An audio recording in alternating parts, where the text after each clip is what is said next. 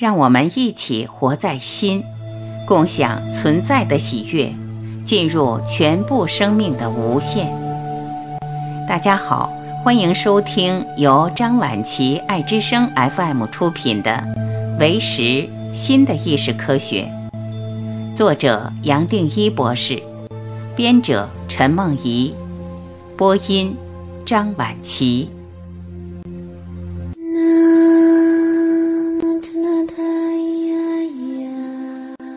四，物质是一种观点，并不是一种东西。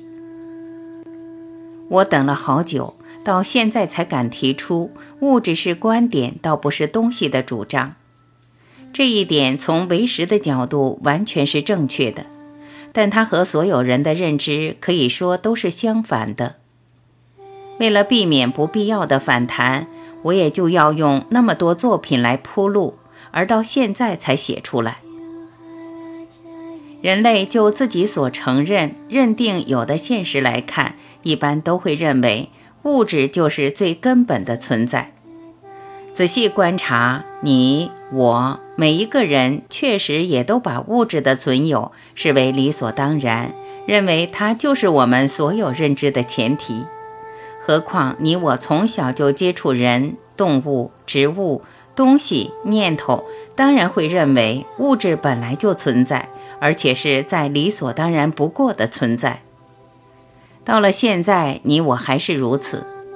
你读这些话是靠一本书是物质，也许戴着眼镜又是物质，坐在椅子、沙发或床上，没错，还是物质。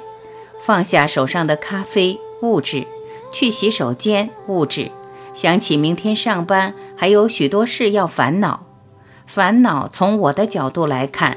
可以说是比较微细的物质。当然，当烦恼落到你的眼前，其实已经再明显不过，一点都不微细了。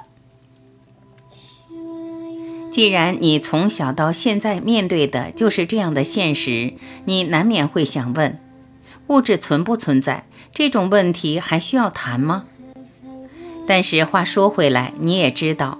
物理学家努力了那么多年，就是想解开物质最基本的性质，只是到今天，经过百千年的探讨，还是没有找到这个最基本的组成。这一路上，无论物理学家找到了什么，再小再微细，他们也知道还有更小的，而且根据他们的预测，再往下找，找到最后会是空。你看，最先进的物理学穷尽理性所得出的结论是，物质到最后是空。这一点符合你自己的体验吗？还是即使如此，你仍然觉得这个题目只是无谓的闲聊？除了物质存不存在这个主题，另外还有一个层面值得你去探讨。毕竟人类几百年。甚至几千年来都是往物质层面发展，你我也当然会重视物质。举例来说，你不只认为物质是理所当然的存在，同时更会认为所有的意识都是从物质延伸出来的。对你而言，是因为有遗传物质 DNA，而由 DNA 延伸出来蛋白质，再延伸出来细胞，细胞组合成各种器官。其中有一种器官是脑，脑和神经细胞再延伸出你的意识，而且你还会很笃定地认定有一个世界，而这个世界有种种的物质，这些物质有各式各样的形状，样样的人事物、动物、植物，每一个都有独立的存在。对你这一切的存在，不仅在你之外。而且跟你一点都不相关，你有你的存在，其他东西或其他人有他的存在，你有你的意识，其他人甚至其他众生有他们的意识，这些不同的意识最多是偶尔有个交汇，但大多数时间没有相通之处。这种以物质为主的观点。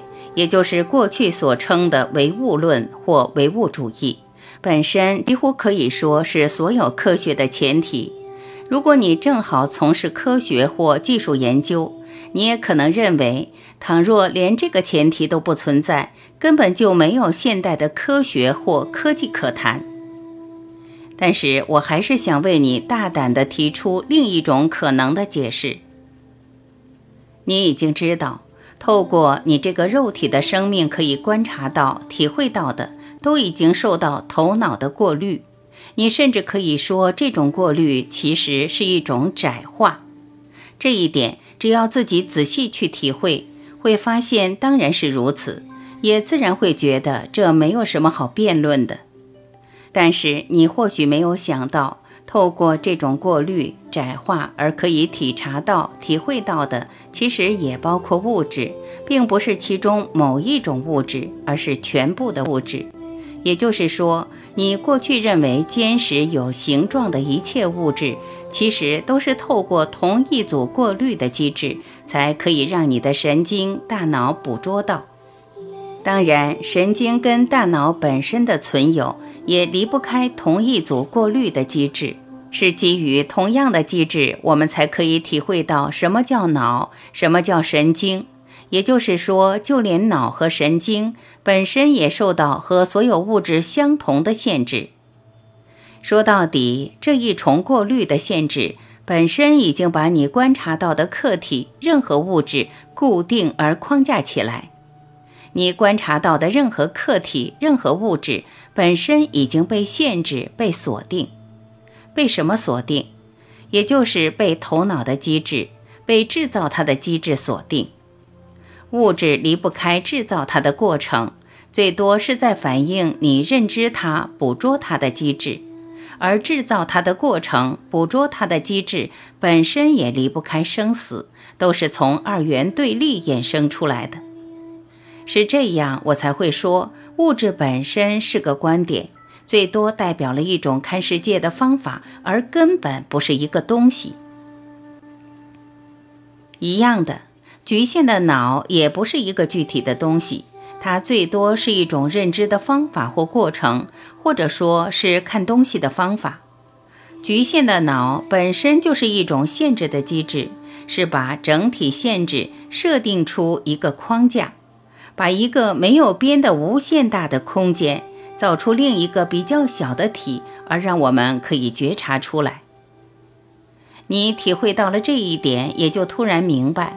其实没有一个物质足以独立存在，任何物质都没有一个站得住的本质可谈。